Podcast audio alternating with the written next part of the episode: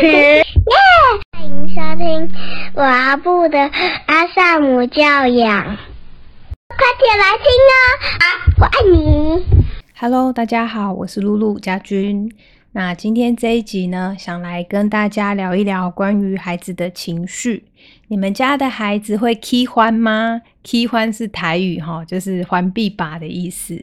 那你们家的孩子在有情绪的时候，他会大哭吗？他会尖叫吗？或者说他会走路像大象一样蹦蹦蹦的吗？哦，甚至他会不会拿他手上的东西来甩？或者甚至来攻击身边的大人呢？那今天这一集，我想我们就来聊一聊，当孩子他正在情绪中，他可能正在 key 欢，正在欢必把，正在耍脾气的时候，父母亲可以怎么做呢？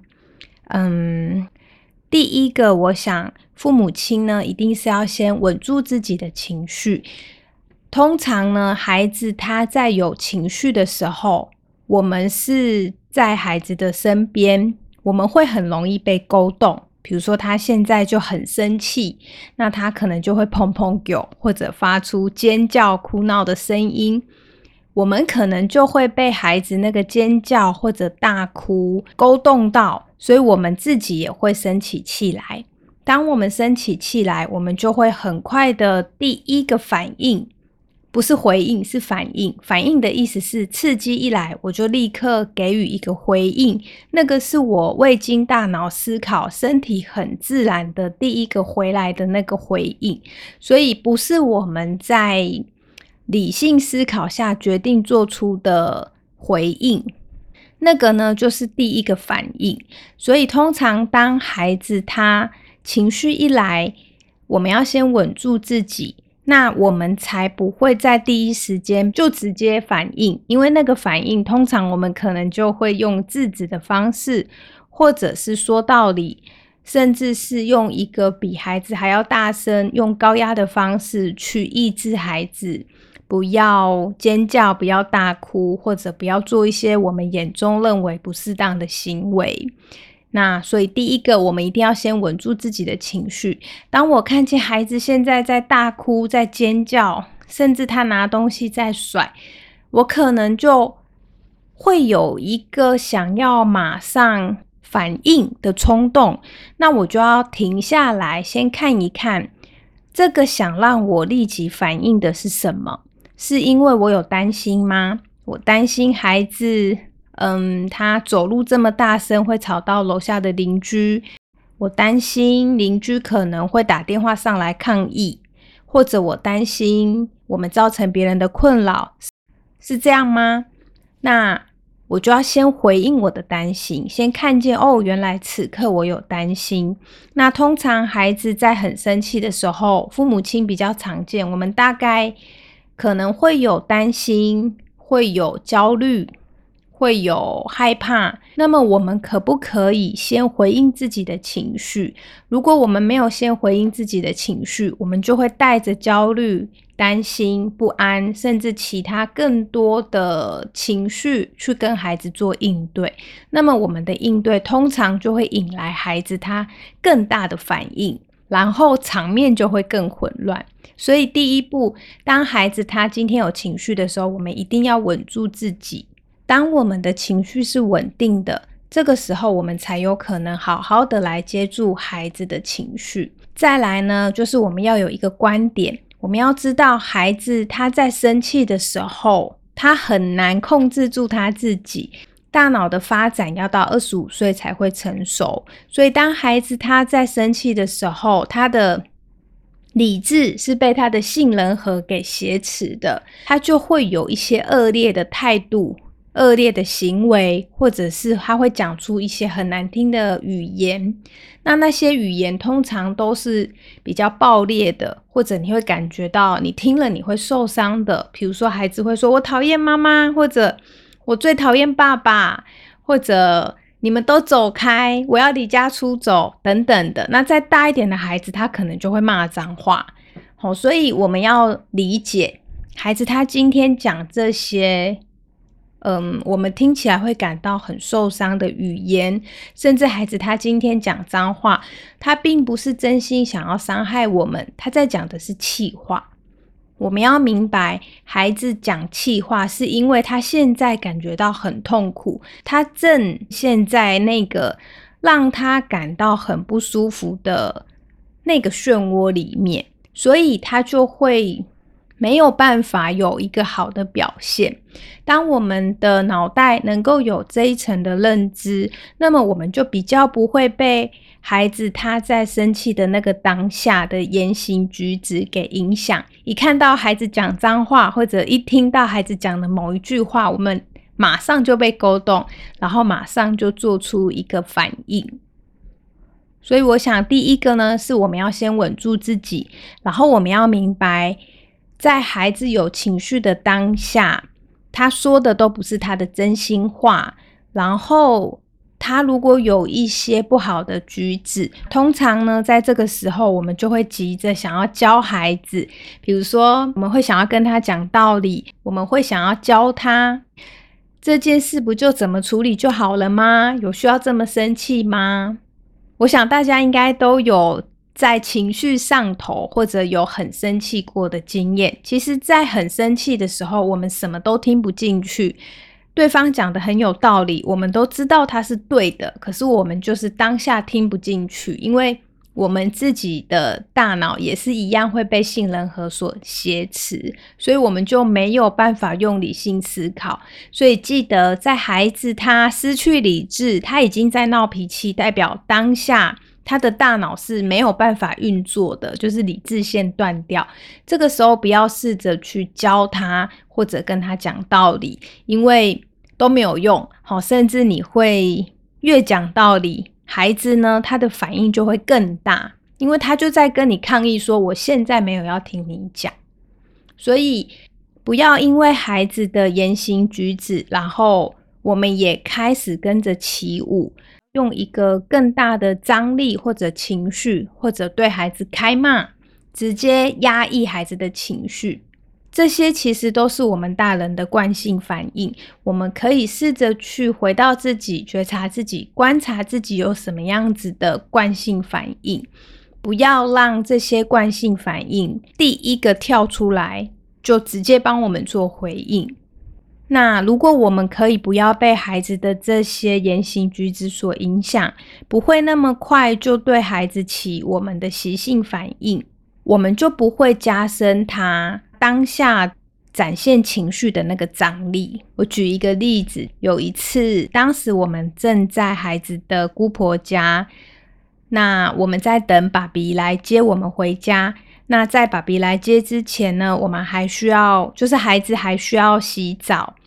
洗好澡之后，他们还有一个三 C 时间，就是他们可以玩手机里面的游戏。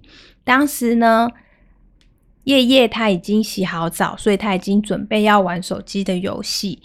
妞呢还没有洗好澡，所以他还没有办法玩。那他在洗澡之前呢，就多了一个插曲，他有画了一些作品，那他想要跟我分享，他想要讲两张，我就告诉他说，你要不要讲一张就好，这样子你可以跟妈咪分享到，然后赶快去洗澡，洗完澡出来，爸比还没来，你还可以继续玩手机，可能还可以玩十分钟。那么我的想法就是。这样子的话，孩子可以三件想要做的事情都做到。那当下呢，妞就说不要，他要跟我讲两张，就是他想要把他的作品都跟我分享。那我当时我也很急，他也很急。那我讲了两次，你就先跟妈咪分享一张就好，这样子你才能够玩到手机。不然我担心你两张都讲完了，你可能等一下会没有办法玩手机。妞就生气了。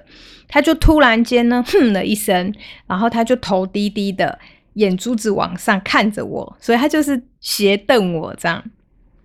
那我就知道啊，他生气了，我就意识到我太急了，我没有听他把话说完，然后我没有 catch 到他真的很想要跟妈妈分享，很想要跟妈妈连接的这个心意。于是呢，我就赶快想要同理他。我说：“哦，好，我知道了。你想跟妈咪分享两张是吗？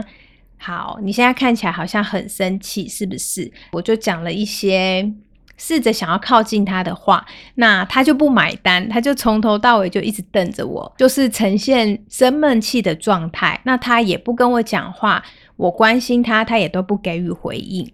那我就只是告诉他，好吧，看起来你很生气，那不然你生完气我们再说。然后我就没有再回应他。那孩子呢？没多久他就演变成更生气，他就是一直在踢着他的脚。那他的手上有一条他的安抚巾，我们都讲那是他的吉娜，他就开始会甩那个吉娜，甩沙发，没有甩我。那他偶尔不小心会甩到我，或者偶尔他不小心在踢脚的时候会踢到我。他如果做出这些不尊重别人的举动，我会提醒他们：你可以生气，可是不能踢人。或者是你可以生气，可是你不能甩人。如果你想要甩吉娜，可以，你可以去床上甩，可是不可以甩人。那当然，孩子在生气的时候，我们做这样的提醒，对他来说也是一种说道理，所以孩子他听不进去。于是呢，当孩子。甩到我两次都很轻吼，但是就是有碰到我，我就告诉他说：“妞，你已经甩到我两次了，如果你再甩到我一次，我会先把你的吉娜拿走。”说完之后呢，我就移动我自己的位置，然后跟他拉开距离。那因为他在生气，他有点想要也让我生气，所以他就一直靠近我，在我的身边踢脚或者是甩吉娜。那当然呢，最后他还是有甩到我，于是呢，我就把他的吉娜取走，放在一个他拿不到的地方。然后这时候孩子就崩溃了，他就整个人疯狂大哭。那我就只是坐在他身边陪他。我说：“我知道你的吉娜被我拿走，你很生气，我知道了。”他就一直哭。那我等到他哭到一个段落，我就告诉他说：“如果你能够不要再拿吉娜甩到我，你就可以把你的吉娜拿回去。”那我就把他的吉娜呢放在一个他可以取到的位置，然后我告诉他：“你可以自己决定你要不要把吉娜拿走。”那妞呢，他就没有拿，他就继续生我的气。我想，也许如果换成是别的孩子，他们很可能很快就会拿走。这个不一定，就是看家长跟孩子。平时怎么相处？那遇到冲突的时候，你们怎么处理？你们之间有什么默契？所以我想，就是看孩子怎么回应，然后我们再来看要怎么应对。但是整个过程中，我就是没有起任何的情绪反应，我没有吼孩子，我也没有凶他或者骂他，我就是静静的坐在旁边，算是陪着他。一方面让他发泄他的情绪，那同时我也保护我自己，不要让他的应对伤害到我，也不要让自己被卷入孩子的情绪漩涡中，就是不要被他的情绪所影响到。后来呢，反正大概哭了四五十分钟，爸比就来接了。那于是乎那天妞就没有洗澡，她也没有玩到手机。他也没有跟我分享到他原本想跟我分享的东西。后来我们就上车了。上车之后呢，他第一句就跟我说对不起。他就说：“妈咪，对不起，我刚刚不是故意要用吉娜甩你，我也不是故意要踢你的。”那我就跟他说：“没关系，我知道你在生气，我知道你不是故意的。”就说：“那你刚刚好像真的很生气，对不对？”他就说：“对。”那他就是哭得很委屈，好像是。那种哭声比较像是他的情绪被看见，他被理解了的那样子的哭声。那他哭完之后呢，他就开始讲他发生什么事。他就说，因为他想要跟我分享什么什么东西，然后呢，我就一直说只要分享一个就好。可是他想分享两个，他就说我生气你。结果呢，孩子就越说越气，越说越气，他就开始骂我，他就开始哼。都是妈咪，臭妈咪，我讨厌妈咪，然后就开始延伸了很多骂人的话。那他的逻辑都差不多，就是臭妈咪，所以呢，他就会把它骂成是，比如说什么放屁很臭的妈咪，地震都不会逃走的妈咪，开车会撞墙壁的妈咪，呃，会被嘲笑的妈咪。他就是 讲了很多这种，嗯，我觉得是蛮可爱的啦。但是是坦白说，如果当下我的情绪状态也没有很好，我其实就算是这种我认为是不太有杀伤力的语言，它其实也都可以勾动一个照顾者去对孩子生气，说你怎么可以这样子说妈咪？那总之那一天我就觉得很好笑，但是我没有笑出声，因为如果我笑出声，他可能会更生气，所以我就只是微笑着，就让他在车上发泄，他就一直骂，一直骂。那叶叶呢，就坐在妞的旁边，他就跟我说：“哎，妈咪，你都不会生气吗？”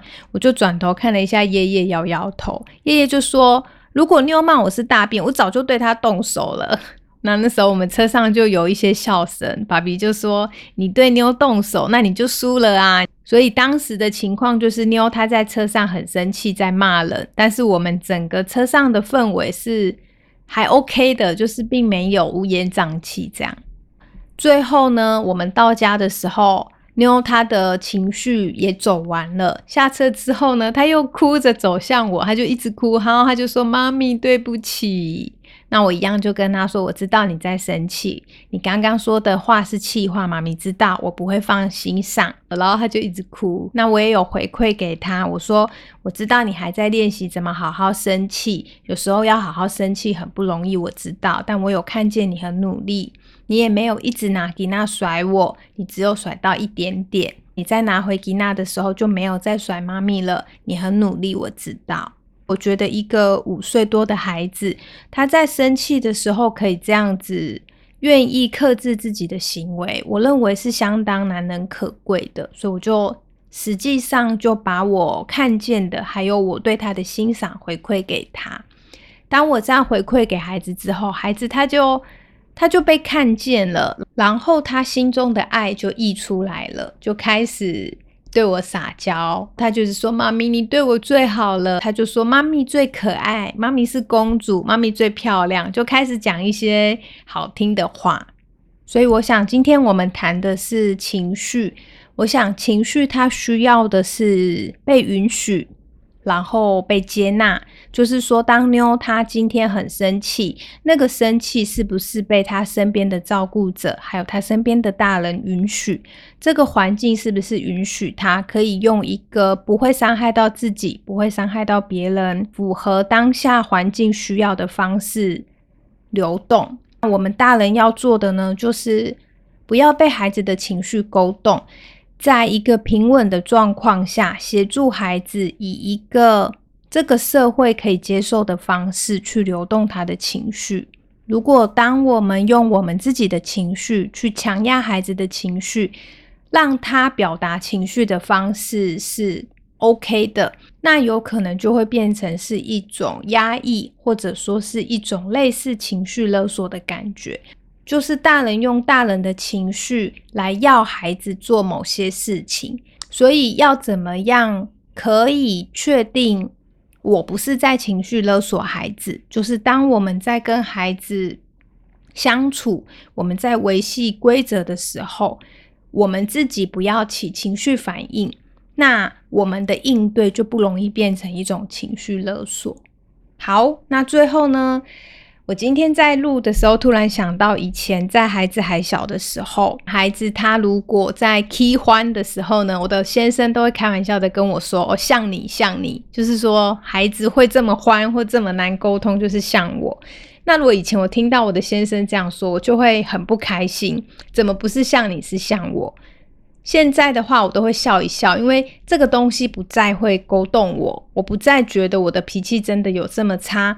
而是我能够理解孩子他正在成长，二到六岁的孩子他们正在发展情绪，也就是说，孩子他开始会有一些情绪产生，那么他也在感受，当这些情绪来的时候，他会有什么样的感觉？他的身体会觉得舒服还是不舒服？透过这些体验，他会更了解情绪是什么。那如果你的孩子现在正处于二到六岁，我必须说，这是一个父母亲会比较辛苦的时候，因为一岁内的孩子，我们主要就是照顾他生理跟心理的需求。那二到六岁的孩子，他开始发展自主、自我还有情绪，所以。这个阶段的孩子，他的情绪张力会比较大，动不动就要哭半个小时、一个小时，这个是正常的。好，所以下次呢，如果你的孩子又哭四五十分钟，请不要跟你的另一半说，你看这个就是像你，没有这种事哈，因为这个年纪的孩子，他就是正在发展情绪，还有学习怎么跟情绪共处。但如果我们可以在这四年当中陪伴孩子去认识他的情绪，不要去压抑孩子说你不要哭或者你不要生气，而是让他的眼泪、让他的生气、让他的不安、让他的不开心、让他的委屈都可以有一个出口，他都可以被大人接住，那么他的情绪就会有一个健康的历程。他也会从这些过程中知道怎么样跟自己的情绪共处。那在孩子大概小一之后呢，他的情绪就会张力比较没有那么大，因为他在过去的这些期间，当他有情绪的时候，大人是允许他有情绪，也能够接纳他，并且引导孩子以一个安全的方式流动自己的情绪。那孩子就有更高的机会可以长成一个有好 EQ 的大人。那最后，我们就做一下今天的总复习。当你的孩子在闹脾气的时候，大人可以怎么做呢？我们可以以身教来示范给孩子看。当你有情绪的时候，是可以的，找到一个安全的、健康的表达情绪的方式，那么孩子就不再会觉得有情绪我是很糟糕的，有情绪的话我就不被爱，而是孩子可以知道，情绪就像天空中的浮云一样，会来也会去。所以，当一个云淡风轻的高情商父母，第一个。就是先稳住自己，不要让自己被卷入孩子的情绪风暴当中。第二个呢，要明白孩子他正在情绪漩涡里的时候，他自己是很痛苦、很不舒服的。不要因为这个时候他的恶劣言行或者不好的态度而被勾动。第三个，在这个时候不要去教导他或者说服他，甚至是开骂。让他的情绪用一个健康的方式流动，允许孩子有情绪，在旁边陪伴、接住他就可以了。最后呢，如果你在过程中有看见孩子他有任何的努力，可以在他整个情绪的周期走完之后回馈给孩子，就很像我今天举的这个例子，我回馈给孩子，让他知道他很生气，我有看见。而且他很努力在克制自己，不要踢到我，或者不要一直拿他的吉娜甩到我。回馈给孩子看，孩子就会知道他的努力是被爸爸妈妈看见的。记得看见孩子努力的过程，而不是只看重结果。这个对孩子来说会是一个很棒的鼓励。好，那就希望下次如果你的孩子也是还臂把，或者是在闹脾气的时候呢，这一集提供的一些方法跟心法，可以帮助你也成为一个稳定的父母。如果你听完这一集的内容有任何不理解的地方，或者是有想要回馈的地方，也都欢迎你留言跟我分享。关于孩子在有情绪、闹脾气的时候，大人可以怎么陪伴跟回应的这个主题，我们就先聊到这边，下集见，拜拜。谢谢收听，欢迎留言与我分享你的看法。喜欢的话，请给我们五星好评哦。下次见，拜拜，拜拜。